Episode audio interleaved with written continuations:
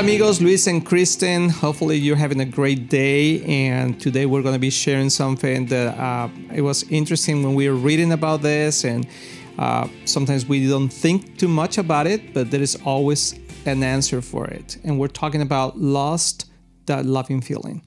And so, what that exactly means, Kristen? Because you came out with the title. Well, so. I know because I think we can all relate to that. That we don't always have that love and feeling in in marriage, and we can feel. I know we've sat down with a lot of people and heard that you know I, have I've lost the feeling. I feel like I've I fell out of love. Um, I'm just not feeling it anymore. So I think this is probably over. Yeah. So we can equate the the loss of the emotion, the loss of the feeling, to the loss of love and yes. therefore it's done. You know, we, we just can't make it work anymore. And I think the case that we want to make today is uh, what is first, love or the feelings, right? Mm-hmm. Uh, because we feel the feelings are always first. Because right. we, if we don't feel it, then we cannot love.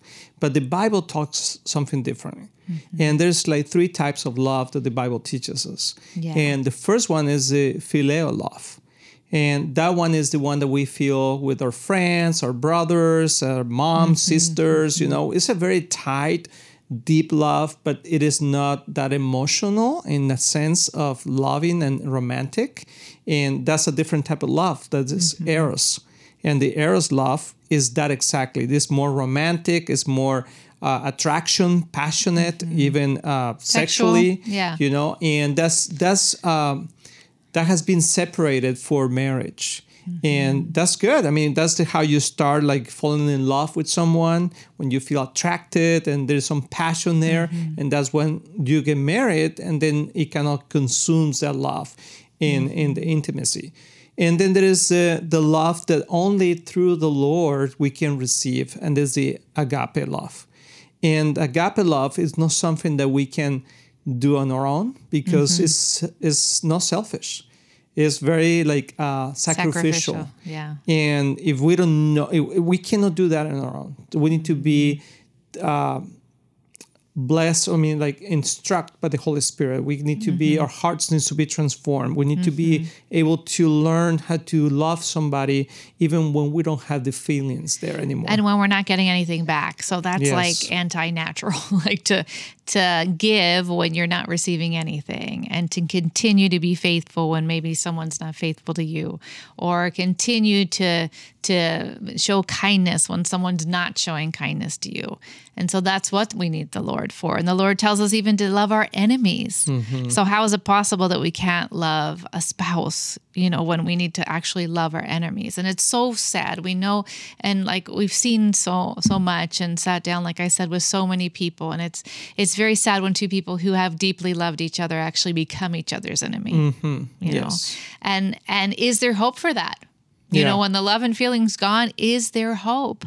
And we believe there is. And yes. we've seen plenty of testimonies of people that have found that feeling again when they've decided to walk in agape love, even when they don't have the feeling. Yes. And the heart will follow the will, but it takes a lot of commitment.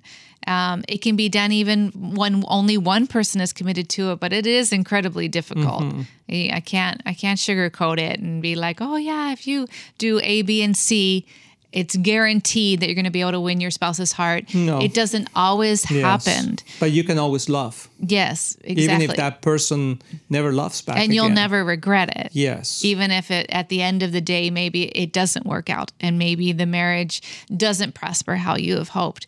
But one thing we have seen when both people are committed to it, it does not fail. Yes. If both people are committed to love unconditionally and to show agape love to each other and begin to invest and to um, feed, which sounds strange, but to like feed the other types of love, uh, to give, like to make step towards phileo love, that friendship, and build a friendship again. Find activities that you can do together that you both enjoy.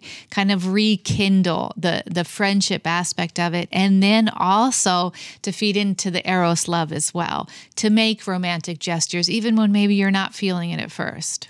Yes, and and we can, I mean, learn from the best Mm-hmm. And that's the Lord, that is Jesus, that He mm-hmm. He loved us first. Yes. He said even when we were sinners, He loved us 1st mm-hmm. And that's what we need to understand that God, this is not something that we do on our own, but if we open our hearts and we ask, God, help me to learn to love this person again, or to even it, it, it may not be your your your uh, partner spouse. or your spouse, but uh, maybe is your mother, maybe is your sister, maybe is somebody at church that you have kind of lost that feeling, you know, mm-hmm. kind of like you were hurt or something, but you can go back to the Lord and say, God, help me to love mm-hmm. again. Yeah. And the Lord is gonna is gonna give us the strength, the ability, but we need to be committed, as you said. We need to say, God, even if I don't feel, I'm going to make the decision. And that doesn't mean that, that you need to uh, let the other people abuse you. And I'm not talking about that. I'm talking about allowing your heart mm-hmm. to forgive, mm-hmm. allowing your heart to love again, allowing your heart to be loved mm-hmm. and, and, and to move forward and to say, you know, I'm going to make the decision today because every day is a new beginning. And there's mm-hmm. a story, I mean, that we want to talk about because it's very fascinating. We we were reading this in a magazine that we get at home, Focus on the Family. Maybe you read this story too. But um, uh, of this example, when you can love someone, learn to love someone that you didn't have any feelings for it. Mm-hmm. And this is a story of Marcy Gregg. And this uh, lady, I don't know if you want to say more about it, honey. You said it very. Um, I can just uh, add the little uh, things that you that, that I think you're missing, but um, but you can you can tell tell the story is really good. So Marcy in this story was married for 13 years, and she was uh, giving birth to her third child when she went into a coma. Think she got an infection. It went to her brain.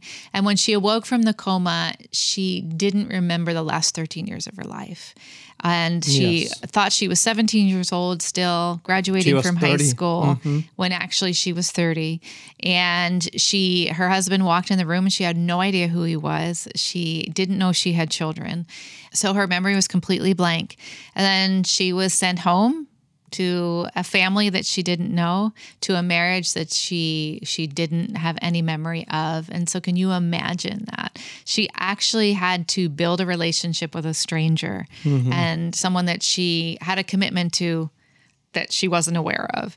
And she said for the children, it was easier to build that love. And even though she never regained her memory, so she does not remember the beginning years of their life or giving birth to them or anything or her wedding, nothing. Yeah, even to today. No. I mean, it never came back. It never came back. So uh, she just had to rebuild it through photos. And, but you can look at photos all you want and the feeling doesn't come back, exactly, right? You can say, yeah. okay, this is true. These, these is, these are really my people, but I don't feel anything. Mm-hmm. And and for her husband, it was the most difficult. Um, but he was able to win her heart again and she let herself be loved mm-hmm. and had to kind of recreate that relationship with him and recreate even like that the, the dating and the emotion and the the feeling and it took a long time and it was not easy at mm-hmm. all but everything is possible it is possible and actually i think they've been married another 30 years since this happened which is incredible yes. um, to realize they've been married over 40 years and they are happily married today yes. and in love today even though she was married to someone she yes. had no emotion for. And they literally. went through different valleys and different situations, mm-hmm. and uh, she even struggled with uh, alcoholism. and she, uh, yeah, because she was uh, uh, she couldn't deal with the situation, right? But but then she surrendered and she mm-hmm. asked the Lord, yes. "Help me to learn how to love again." Mm-hmm. And so this is a a, a clear example mm-hmm. that we can love someone even when we feel that we, we have, have, no emotion. We have no emotions, mm-hmm. and this is the perfect example mm-hmm. of a, an agape love. And I want to encourage you. I mean, I don't know where you are right now within within your marriage or within a relationship. Maybe that it is not uh, romantic, but uh, but that you probably just, just you just don't feel anything anymore, and mm-hmm. you don't mm-hmm. care, and you mm-hmm. just decide, you know, this is it and but today I want to encourage you that God yeah. wants to restore that and and teach us how to love. And it's possible. And it is possible. Mm-hmm. And for me, I mean, it was fascinating to read this uh, uh, uh, story, and I was thinking, well, I mean, if that, if they can do this, and it's not like because I was waiting as I was reading the story, I was waiting to see if she will say at the end, and then everything came back and we lived for I remember yeah everything and everything was great no she never remembered those 13 years but she she chose to love again. Mm-hmm. So I want to encourage you. I want to pray for you right now. And if you're going through any of those uh, feelings that they are not there anymore, uh, today is a good day to make a decision that I'm gonna love again. So Father, we just pray right now for anybody that's listening to us right now and that they're probably feeling uh, in this in this category. Uh, I pray that they will uh, be able to restore that uh, decision to love again. And I pray, Holy Spirit, that you bless them and that your agape love will surrender relationship. In Jesus' name, amen.